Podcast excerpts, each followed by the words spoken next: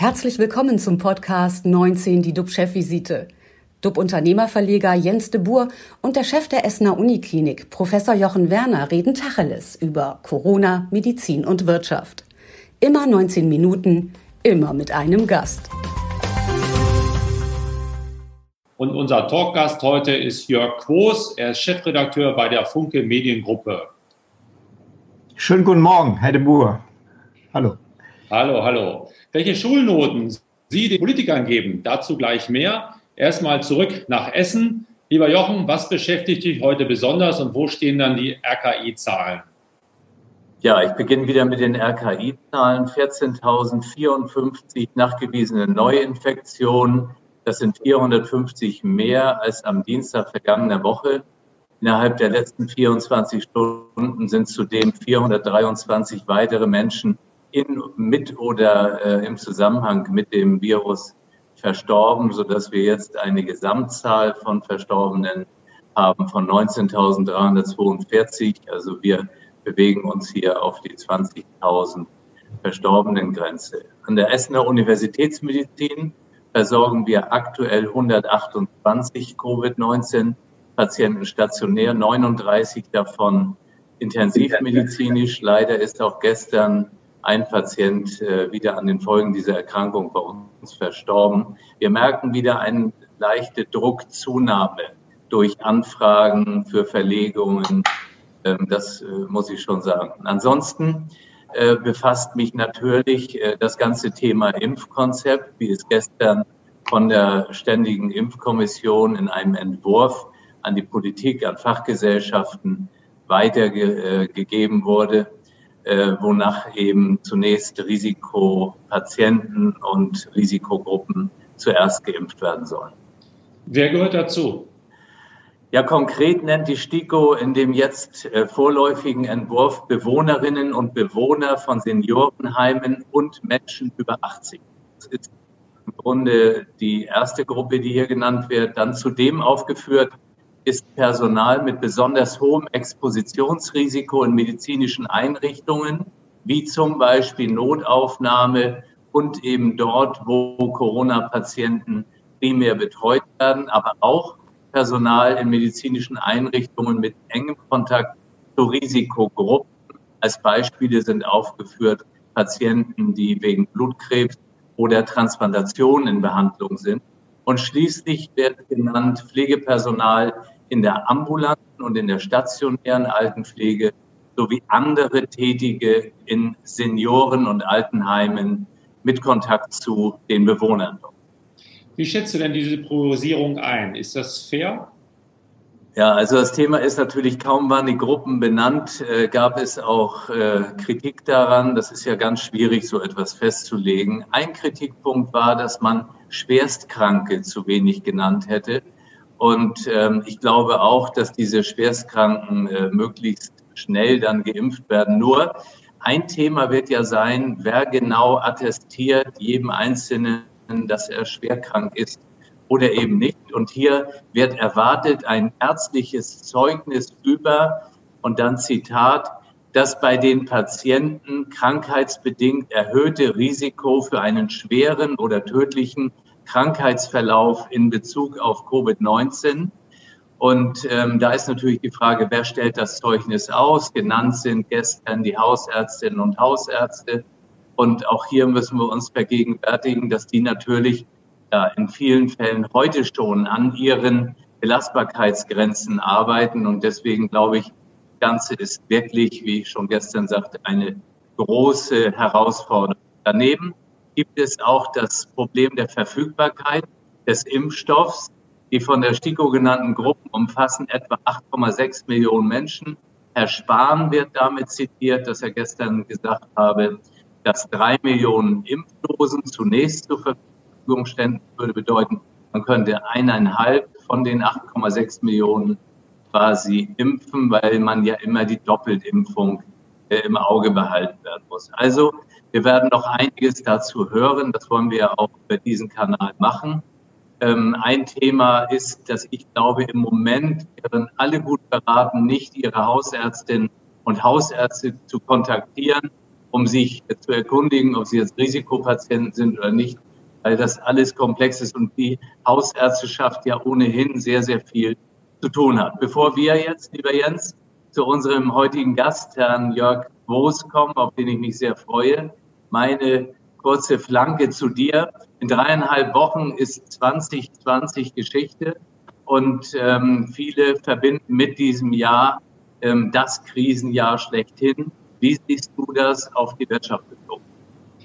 Ja, die Wirtschaft ist sozusagen wie gespalten. Äh, wir haben Branchen wie Reise und Gastronomie, die leiden natürlich kräftig. Etwa die, Krise bei der Lufthansa wird äh, den Kranich noch länger beschäftigen. Deutschlands Vorzeigefluglinie hat gerade angekündigt, bis zum Jahresende 29.000 Stellen zu streichen. Spannend wird es äh, allerdings für Branchen, die wie die Pharmaindustrie gerade im Impfaufwind äh, sind. Bemerkenswert finde ich den Ausblick von Emma Wormsley. Sie ist Chefin des britischen Impfstoffgiganten GlaxoSmithKline und sie sagt, es wird äh, sehr spannend sein, wenn wir in einigen Jahren äh, auf 2020 zurückblicken. Wir werden so viele Fortschritte in der Gesundheitsindustrie sehen, die alle ihren Ursprung in diesem Jahr haben. Unser Wissen über unsere Biologie, verknüpft mit Gesundheitsdaten und künstlicher Intelligenz, wird uns die nächsten zehn Jahre zu ganz neuen Therapien und Medikamenten katapultieren. Produktivität, wissenschaftliche Erkenntnisse und die Zusammenarbeit mit den Gesundheitsbehörden machen derzeit einen Riesensprung. Aktuell sind sehr viele für die Tonne, also aktuell wird sehr viel für die Tonne produziert. 90 Prozent der Pharmaprojekte müssen wegen Erfolglosigkeit eingestellt werden. Und aktuell ist aber die Welt so mobilisiert, schnelle und bessere Ergebnisse zu bekommen. Also wir lernen eigentlich unglaublich viel und davon werden wir in der Zukunft massiv profitieren. Also es gibt Hoffnung, dass mit dem Kampf gegen Covid-19 auch weitere Krankheiten wie Krebs und Alzheimer erfolgreich bekämpft werden können. Das sind gute Nachrichten. Aber bevor es soweit ist, müssen wir zunächst die aktuelle Krise bewältigen und hier vor allem die Politik ist die Politik sehr intensiv gefordert, womit wir bei unserem heutigen Talkgast sind. Herzlich willkommen nochmal, Jörg Groß. Hallo. Ja. Ähm, Bayern und Sachsen wollen den Corona-Kurs äh, verschärfen. Werden andere Länder folgen? Wie sehen Sie das in Berlin? Naja, wir haben ja überraschenderweise beim letzten Mal festgestellt, dass alle Länder mitgezogen haben, obwohl wir ja schon beim, bei der letzten Runde mit der Kanzlerin ein total unterschiedliches Infektionsgeschehen hatten. Da haben also die Nordländer, vor allem Mecklenburg-Vorpommern, äh, äh wirklich äh, sehr mitgezogen, um eine einheitliche Linie herzustellen.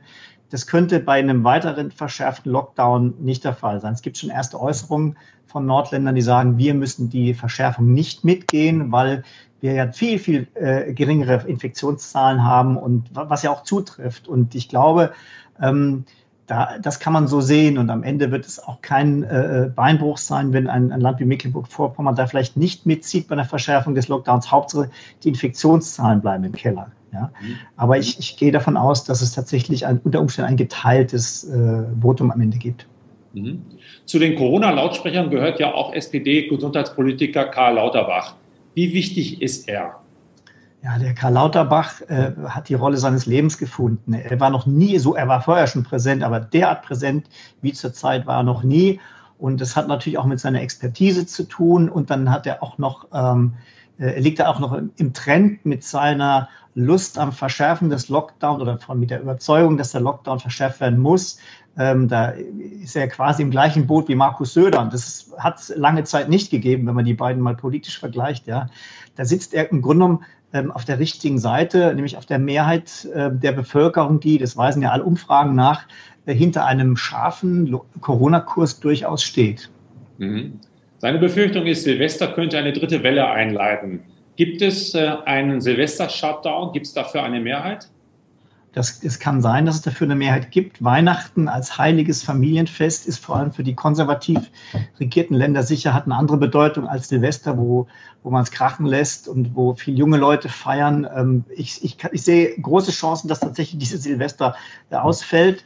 Ähm, und dann ist die Frage, ob das wirklich schlimm ist. Ja, also das ist in der, hat sich in der Politik schon durchgesetzt, dass ein Verzicht auf die Böllerei, vor allem großen Gruppen, das ist wirklich, ähm, das halten wir aus, ja, wenn es darum geht, ob wir jetzt noch mehr Tote in Altenpflegeheim haben oder nicht. Jochen, wie siehst du es aus medizinischer Sicht? Entschuldigung?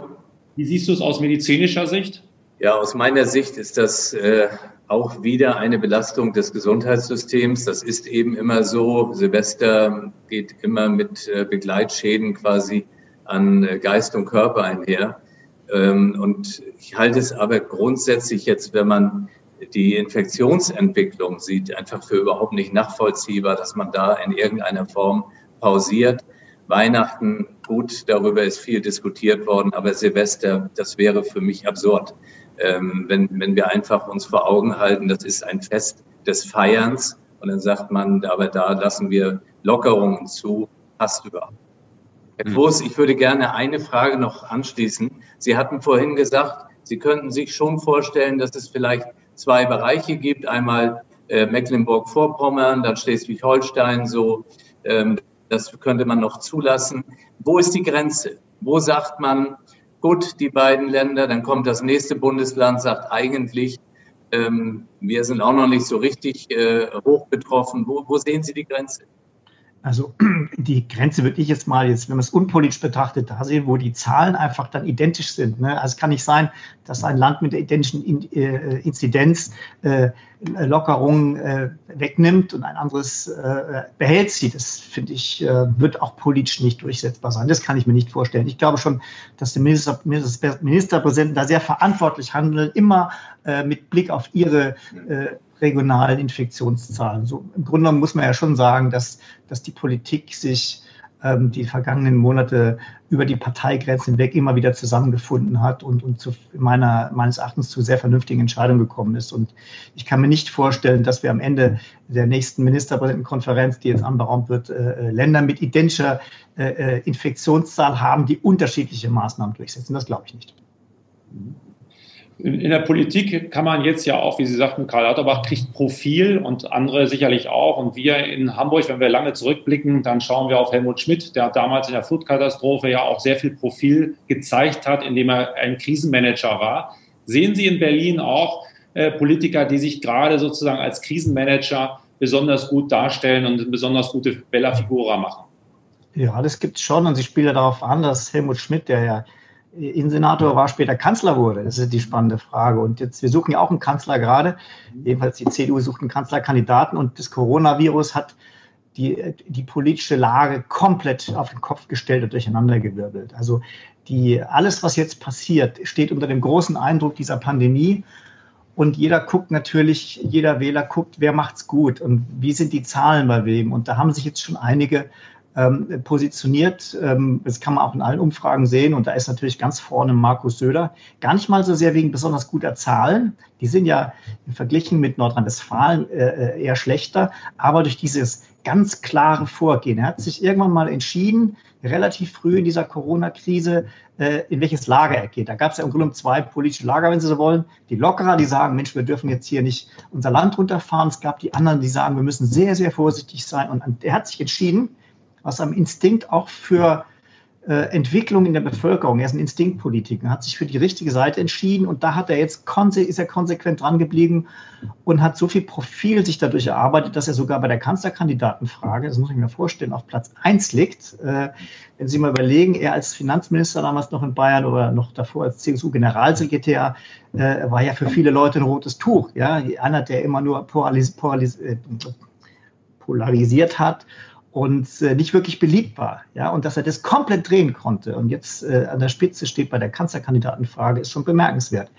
Und ähm, Armin Laschet müssen wir natürlich noch äh, beachten in dieser Frage, der ähm, so ein bisschen, das ist ein Politikstil, der nachdenklicher ist, der zaudert, der beide Seiten regelmäßig hört und dann entscheidet. Ähm, entscheidet ja auch nicht immer schlecht, ich finde, in Nordrhein-Westfalen wurde auch vieles richtig gemacht, aber er wirkt zögerlicher und es kommt äh, bei den Leuten natürlich nicht so gut an. Ja, und, und bei Friedrich Merz, der ja auch eine Rolle spielt, ähm, der hat das Problem, dass er im Augenblick nicht aktiv ein Amt hat, in dem er Entscheidungen fällen kann, sondern er, er kommentiert quasi von der Seitenlinie das Spiel und ist, finde ich, auch in dem Corona-Thema für mich nicht wirklich wahrnehmbar als Player. Dann hat er es selbst noch gehabt. Also ähm, er, er, profitiert davon nicht. Ja? Und äh, bei Armin Laschet würde ich fast sagen, hat eben das Zaudern vor manchen Entscheidungen und auch ähm, die Art und Weise, wie er nach diesen Infektionszahlen bei Tönnies relativ schlecht vorbereitet gesagt hat, es waren die Arbeiter, die uns das eingeschleppt haben, anstatt darauf zu verweisen, dass es die Unterbringungs- und die Arbeitsbedingungen da waren. Das hat ihm, glaube ich, schon geschadet. Mhm. Wo es Gewinner gibt, gibt es auch Verlierer. Was sind die, wer sind die zwei größten Verlierer? Ja, ich habe die größte Gewinnerin habe ich jetzt noch gar nicht erwähnt. Das ist die Bundeskanzlerin, ja, auf die vor einem Jahr keiner mehr politisch ein Pfifferling gegeben hat, die unter einem riesigen Druck ja den CDU-Vorsitz abgeben musste und wird jetzt, wenn es so gut läuft, ähm, völlig, äh, also wirklich sehr stark aus ihrem Amt wie geplant ausscheiden.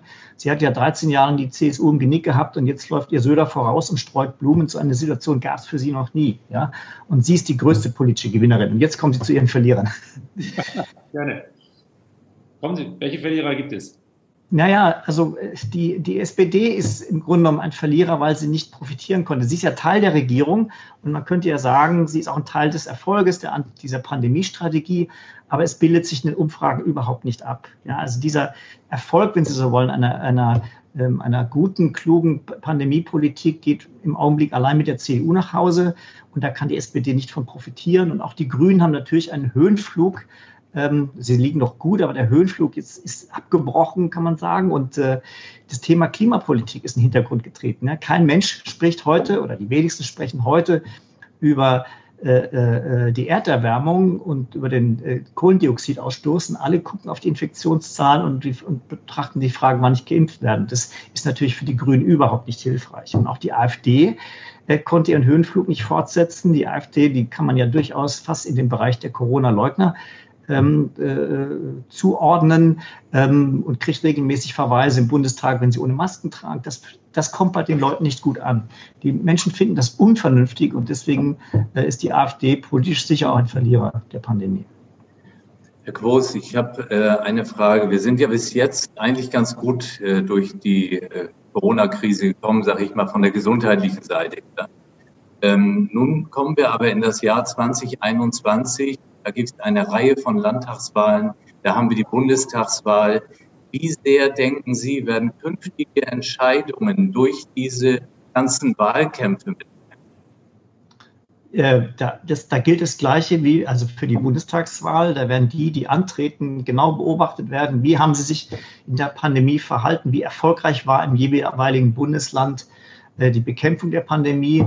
Ähm, Baden-Württemberg hat hohe Zahlen, aber Kretschmann macht, finde ich, ähm, vieles richtig. Er ist auch auf der vorsichtigen Seite. Das sollte für ihn kein Problem sein.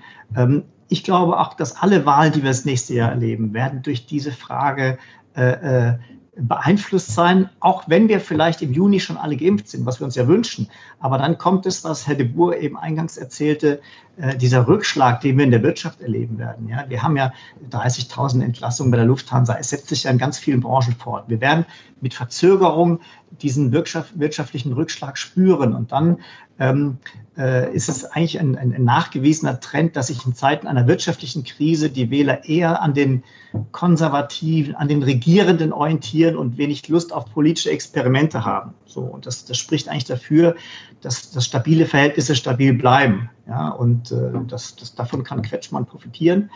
Ähm, und äh, die CDU sicher auch. Vieles, vieles wird ja auch bei unserer Diskussion wird immer wieder das Wort Impfen genommen. Impfung stehen an. Heute in England ist die erste Frau 80 äh, Jahre alt äh, geimpft worden. Ähm, wie sieht es mit der Impfpflicht? 90 Jahre sogar. Stimmt, sie ist 19, auch 10 Jahre älter. 90 Jahre. Äh, wie sieht es aus? Alle sagen, es gibt keine Impfpflicht. Wird man da schon wieder skeptisch und sagt, es könnte doch eine Impfpflicht geben? Oder was müsste passieren, dass es eine Impfpflicht gibt? Ja, die Debatte ist ja jetzt munter äh, äh, losgegangen, aber ich habe ja in allen Gesprächen, die ich mit Entscheidern hier in Berlin geführt habe, aus allen äh, Gesprächen habe ich mitgenommen, dass eine Impfpflicht bundesweit ähm, nicht das Ziel ist. Jetzt kann man mal gucken, ob es vielleicht eine Impfpflicht für, für Beamte gibt, für Staatsbedienstete, ne, die sich die äh, sich dem Bürger aussetzen müssen, wo wir vielleicht andere Haftungsfragen am Ende juristisch klären. Ähm, das halte ich nicht für ausgeschlossen, aber ich glaube, eine bundesweite Impfpflicht halte ich für politisch nicht durchsetzbar. Das ist schon sehr hohes Gut, dass ich über meinen eigenen Körper verfügen kann. Jochen, sagst du?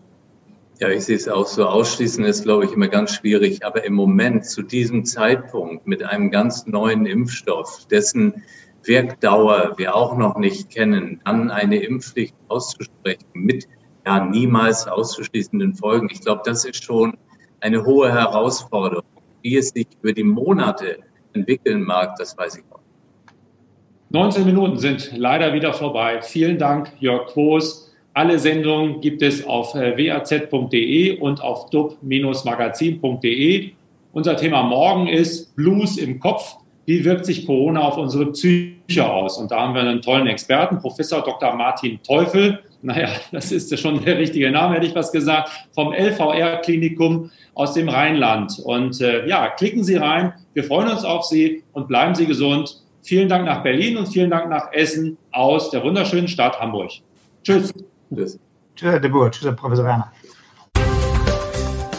Das war 19 die DUB-Chefvisite als Podcast. Die Videos dazu gibt es auf watz.de und auf dub-magazin.de.